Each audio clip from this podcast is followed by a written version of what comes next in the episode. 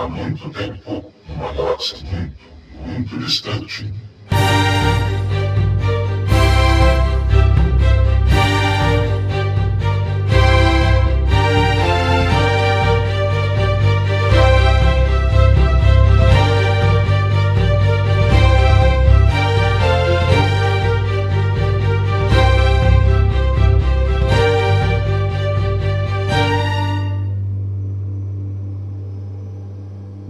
Dia, boa tarde, boa noite.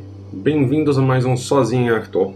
Na verdade, o primeiro vídeo do nosso podcast. Essa última noite saiu finalmente, na noite passada, saiu finalmente o trailer final. Deve ter ainda uma versão internacional do trailer com algumas diferenças de imagens, mas saiu ainda nessa última noite durante uh, uma partida da NFL, o último trailer de Star Wars The Rise of Skywalker, a Ascensão Skywalker no Brasil. Falar que eu tentei ficar aqui onde eu tô morando no momento, saiu às 3h48 da manhã, eu aguentei ficar acordado até às 3h40.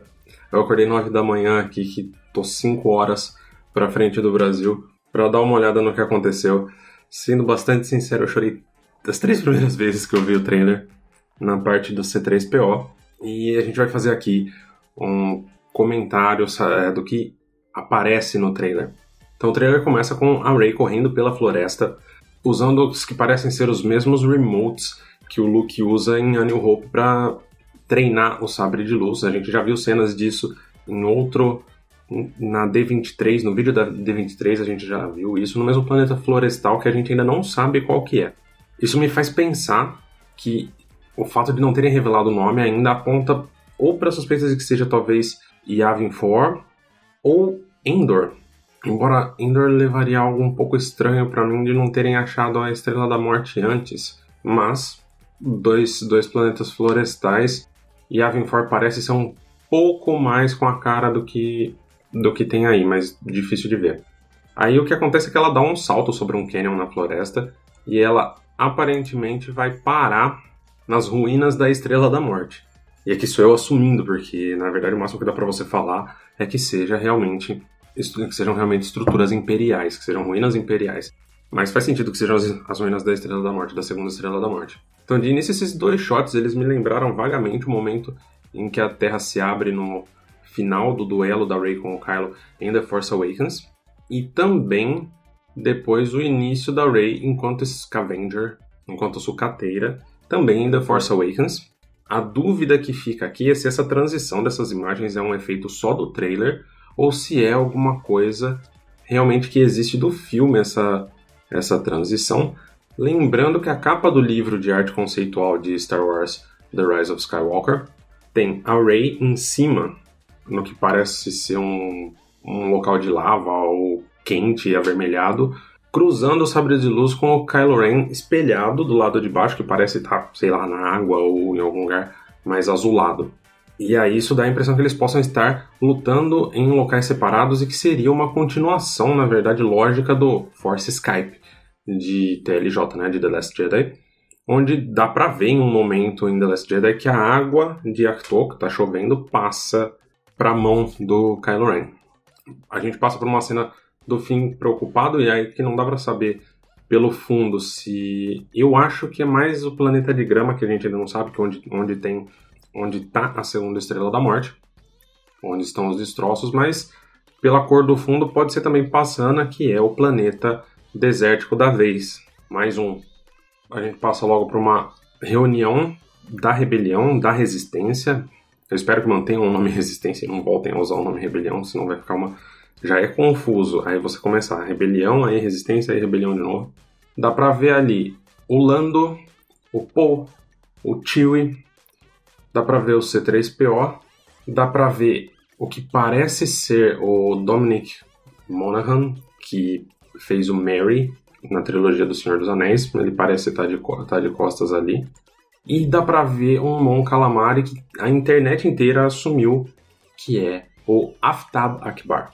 O Aftab Akbar é o filho do morto Gil Akbar, ou Gil Akbar, depende de como você queira falar, e que ele foi introduzido recentemente no cânone na primeira edição do quadrinho Allegiance, que se passa entre os episódios 8 e 9, Saiu essa semana, a segunda. Na semana passada, perdão, a segunda edição do Allegiance. Eu ainda não li a segunda, mas já li a primeira, onde você já tem o filho do Akbar, falando que pelo jeito ele também não tinha exatamente uma super relação com o pai. O pai é muito focado na, na luta militar contra o Império. Depois a gente tem um shot da Rose, que finalmente aparece em algum shot, mas por muito pouco aí a gente vê o, o Mary de novo atrás, junto com a Billy Lord, a filha da Carrie Fisher, que faz a Conix, que já apareceu nos episódios 7 e 8. Lembrando que uma coisa muito legal é que a, a Billy Lord ela foi aumentando o papel dela nos filmes, ela cresce que ela talvez tenha um papel um pouquinho maior do que nos, nos outros dois, até como em homenagem à mãe dela. Na verdade, ontem o trailer saiu na data de aniversário da Carrie Fisher. Isso talvez tenha sido uma das coisas que fez o J.J. Abrams, que ele é extremamente controlador, é sabido que ele é controlador. Essa deve ter sido uma das coisas que fez o J.J. Abrams querer esse trailer nesse momento e não na semana passada, que seria antes da estreia de Malévola 2. E essa semana não tem nenhuma estreia nos Estados Unidos de filme da Disney. A gente passa logo em seguida, já você tem a impressão pelo corte de cena que aí seriam o Paul, o Finn e o Chewie virando para falar com, com a Rose, mas não é, obviamente. A Rose é, e o resto do pessoal tá dentro de uma nave ou dentro de, um, uh, de uma base rebelde. O Paul, o Finn e o Chewie estão do lado de uma X-Wing laranja no meio da floresta. Essa X-Wing laranja deve ser a nova X-Wing do Paul.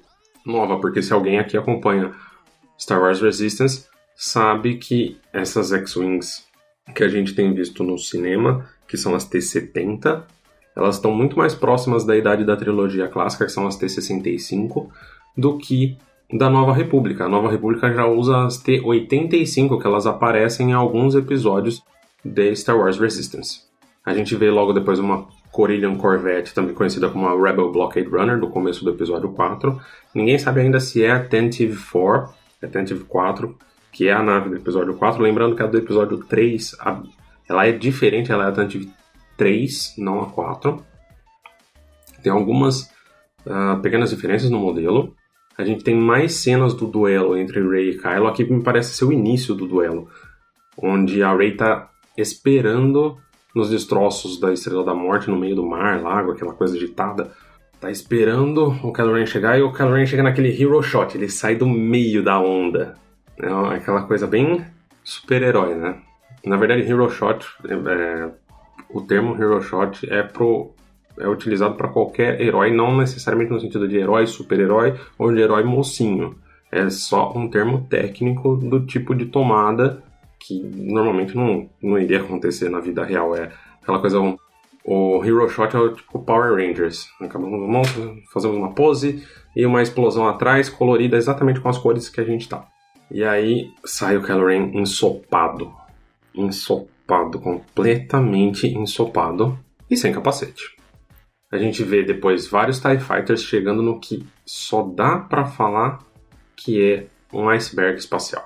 Me parece que tem uma cidade eh, ali montada. A gente já teve é, outras cidades em cometas e coisas assim dentro de Star Wars, onde o Luke e a Leia nasceram no episódio 3, por exemplo. A gente tem uma situação parecida em Rogue One, no começo de, de Rogue One, quando a gente conhece o Cassian Andor pela primeira vez. E isso daqui não tem muito o que falar. Me parece tá montado para a próxima cena, onde a gente corta para um trono eu tive muito Game of Thrones feels, mas o formato do trono, sem, não, não, sem os ornamentos que estão atrás, é baseado na, numa arte para o trono do imperador em O Retorno de Jedi, e que é uma arte que já foi usada como base para o trono do Snoke no episódio 8. Então é a reciclagem do, dos designs. A gente corta por um Star Destroyer saindo do que parece ser uma camada de gelo ou de neve, para mim é, uma, é obviamente uma camada de gelo. Tem muita gente acreditando que seja saindo da água, que me lembrou, na verdade, o segundo filme de Star Trek que o J.J. Abrams fez, a sequência onde a Enterprise sai de dentro da água, que era algo uh, novo para aquela franquia naquele momento. E claramente aqui é um design imperial, não é um design da primeira ordem. A gente já tem meio uma ideia, existem muitas teorias de que o Palpatine estaria voltando com uma frota que ele escondeu do Império e que não tem ligação com a Primeira Ordem. A Primeira Ordem, a gente faria aqui a comparação em que, por exemplo, a Primeira Ordem seria neonazistas e de repente o Hitler volta com o nazismo propriamente dito. Passa para um shot. Esse shot foi muito discutido. Eu vou deixar um link, tanto no post no Jedi Center quanto na descrição do vídeo, para um thread no Twitter que fala de todas as naves. Tem muita nave nesse shot. Muita nave nesse shot. Você tem Hammerhead Corvette, que é aquela de Rogue One, que é justamente aquela cabeçuda que parece uma cabeça de martelo, uh, que atinge um Star Destroyer em Rogue One. E ela é que é baseada em designs dos filmes, dos filmes não, dos jogos Knights of the Old Republic. Você tem a Bunker Buster, que é uma das duas, duas últimas naves da Resistência a ser destruída em The Last Jedi e é baseada na Jedi Defender Class, uh, que é uma Light Corvette. Do MMO Star Wars uh, The Old Republic, você tem você vê U-Wings de, de, Rogue One, Nebulon B, fragata que é a hospitalar de O Império Contra-Ataca. Tem bizarramente uma do mesmo modelo do cargueiro do Han uh, em The Force Awakens, não dá para saber se é o mesmo.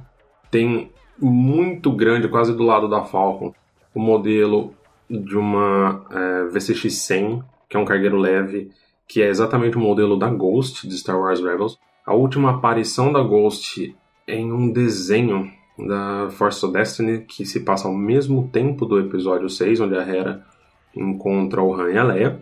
E a Hera Syndulla, que é mencionada como General Syndulla em Rogue One, ela é mencionada a última vez no canon no livro Alphabet Squadron, que saiu, Squadron, que saiu não mais do que dois meses atrás. Eu ainda não li o livro, mas ela é mencionada. Mas esse livro se passa logo no primeiro ano da Nova República, que é exatamente o primeiro ano depois de O Retorno de Jedi. Então ninguém sabe o que a Era fez. Pode ser que seja Ghost sem a Era, ou pode ser que só seja confirmado em livros depois que é a Ghost, que nem apareça a, a Ghost. E tem inclusive um pouco para trás, dá para você ver uma nave que é exatamente o mesmo modelo da Razor Crest. Porra, Jair, quem que é a Razor Crest? A Razor Crest é a nave do personagem principal de The Mandalorian. Então seria isso daqui um spoiler do que acontece? De que ele vai ajudar a resistência no futuro ou é só uma nave do mesmo modelo? A gente passa novamente, depois desse shot sensacional, que me lembra um pouco a, a Batalha de Coruscant no episódio 3, a gente vai passar. Peraí, vamos achar, achei a outra foto aqui. Eu tô olhando para as fotos enquanto eu tô gravando. Uh, o trio principal junto com o tio dentro da Falcon. Curiosamente, o braço do Finn não tá machucado. Por que, que eu tô falando isso? Porque isso coloca esse shot antes deles encontrarem a Estrela da Morte. Que aí a gente acha o braço do Finn, não, o braço do Paul. Tem um shot com o Paul com o braço esquerdo machucado chegando no momento em que eles encontram a Estrela da Morte. Então isso é antes disso, com certeza mais cenas da batalha do Kylo Ren com a Rey. Uma explosão no espaço com um Star Destroyer que não dá para definir se é um Star Destroyer Imperial ou se é da Primeira Ordem. Aí, pelo amor de Deus, que não seja a quarta Estrela da Morte. Ou planetas destruídos. Eu tô um pouco cansado de planetas destruídos um pouco cansado de Estrelas da Morte e Planetas Destruídos. Tá bom, já três Estrelas da Morte, planeta semi-destruído em Rogue One, planeta completamente destruído no episódio 4, cinco planetas destruídos no episódio 7, tá bom. Já deu. Já deu. Mas, paciência. Aí a gente tem um shot de um, sei lá, um barco, um speeder, que me parece ser a Rey indo em direção às ruínas. Eu suponho que naquele ponto eles se separem né? Porque a gente não vê nem. Na verdade, a gente vê em uma cena só o fim, é que eu vou falar mais pra frente, nas ruínas, mas todas elas dão a impressão de que a Rey vai primeiro ou eles vão tentar entrar e a Rey vai voltar para segurar o Kylo Ren. Não sei. E aí a gente tem o fofíssimo Babu Freak. Coisa, aquela coisinha que tá mexendo na cabeça do C3PO. Essa foi a cena que a trilha sonora junto com a fala.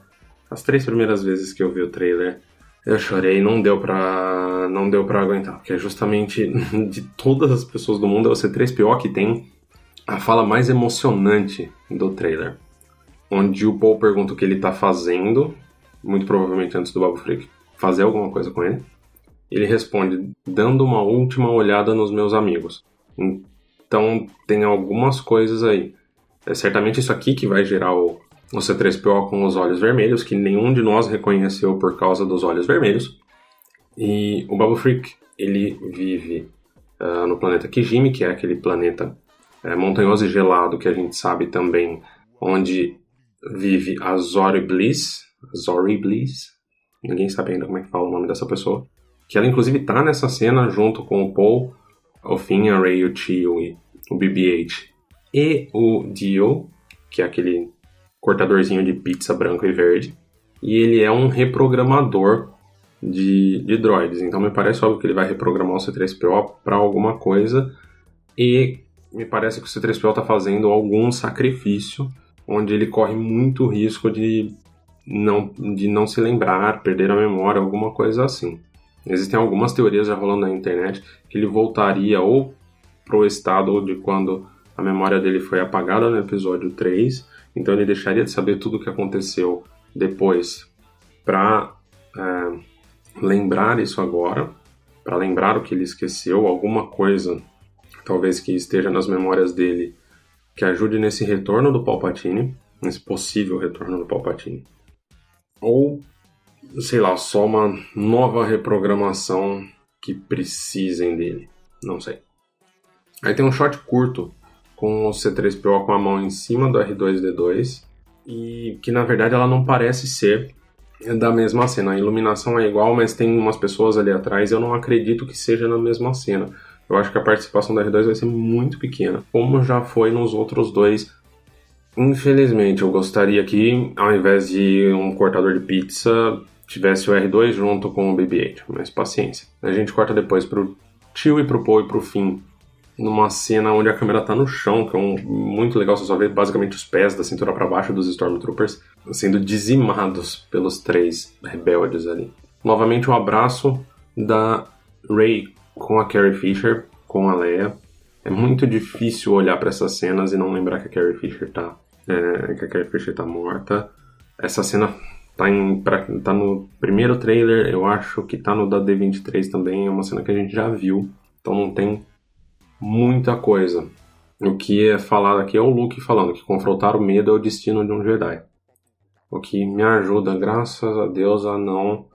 Quer dizer, a, o Luke falar isso num trailer, embora fala de trailer, você não deva necessariamente levar em consideração como canônica, mas pelo menos me dá a impressão de que não vão renomear a Ordem Jedi, que essa para mim é a pior teoria da história das teorias ruins.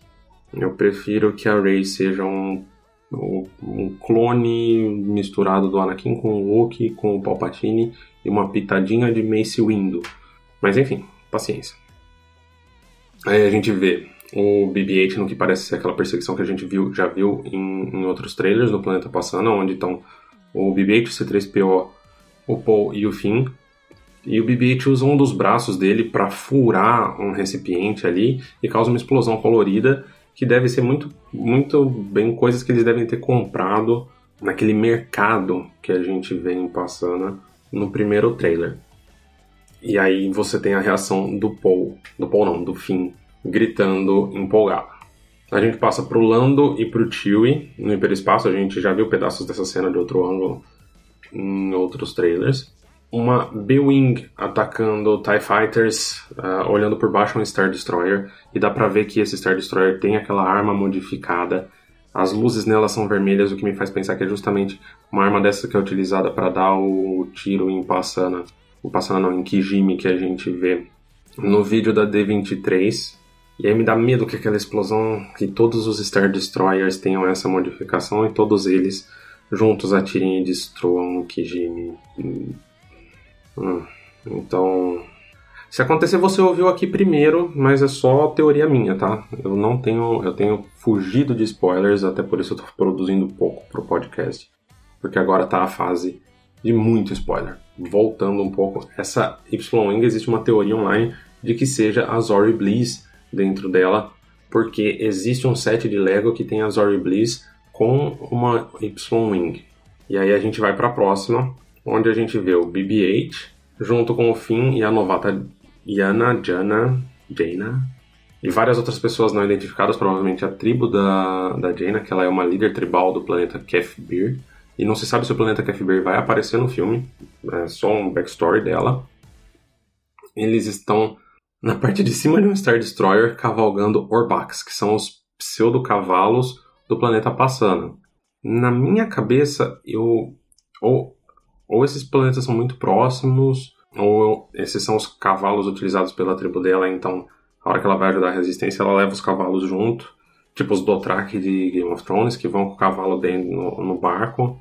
Isso daí faz eu acreditar que a cena da frota, que a gente achava que era no espaço, a frota imperial, que a gente achava que era no espaço que apareceu nos vídeos anteriores, que seja na verdade sobre o planeta Kijimi. Porque nós estão, né, tem que respirar, tem que estar na atmosfera, vamos, né?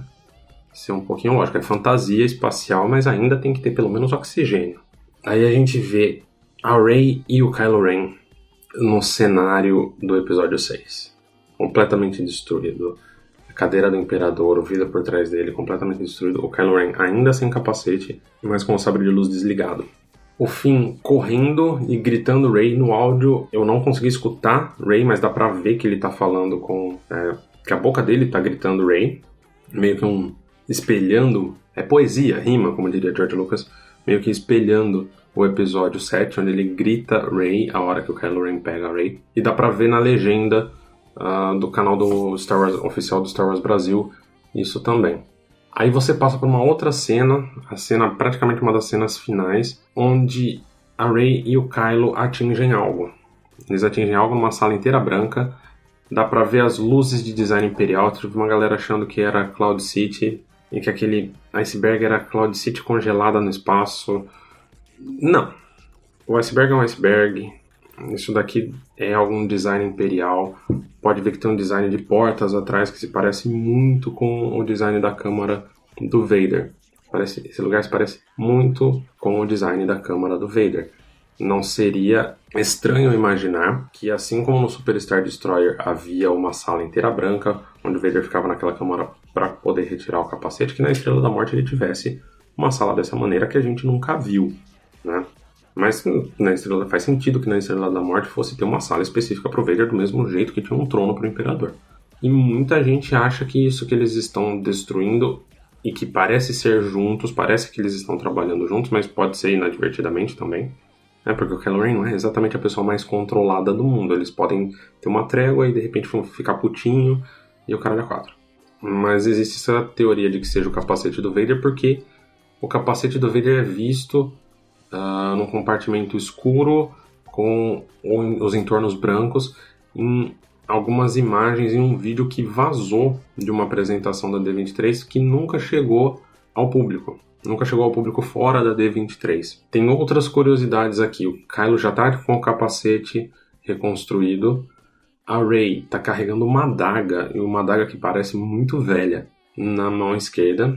E aí a gente fica na dúvida, eles estão trabalhando juntos? Eles não estão trabalhando juntos? O que, que aconteceu entre a batalha? Isso daí é antes da batalha, depois da batalha? Que a gente vê na Estrela da Morte, porque a gente já tem é uma terceira cena que o Kylo Ren e a Rey estão juntos. A gente tem no primeiro uh, no primeiro trailer eles no deserto do planeta passando, com o Kylo Ren chegando com não é um TIE Silencer, é outro nome, eu acabei de.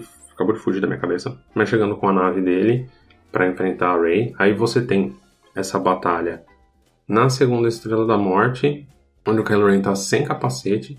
E isso que na minha cabeça deve ser dentro da Estrela da Morte. Ou talvez. Eu tô pensando enquanto eu tô gravando, isso que é legal. Talvez isso seja dentro de um Star Destroyer da primeira ordem também, não sei. Onde o Kylo Ren está de capacete. Por fim, a gente tem o Paul, o Finn e o C-3PO olhando preocupados por alguma coisa. A continuação da cavalgada em cima do Star Destroyer Imperial. Onde você vê toda a frota imperial. O Kylo Ren sem capacete, no que parece ser de novamente destroços da Estrela da Morte, da segunda Estrela da Morte. E aí a gente tem uma cena da Rey olhando para o que a internet acredita ser o Palpatine apoiado em algo mecânico, já que ele está com capuz preto lá, olhando de trás e eu tenho particularmente uma outra teoria. A gente não viu a Dark Ray nesse trailer.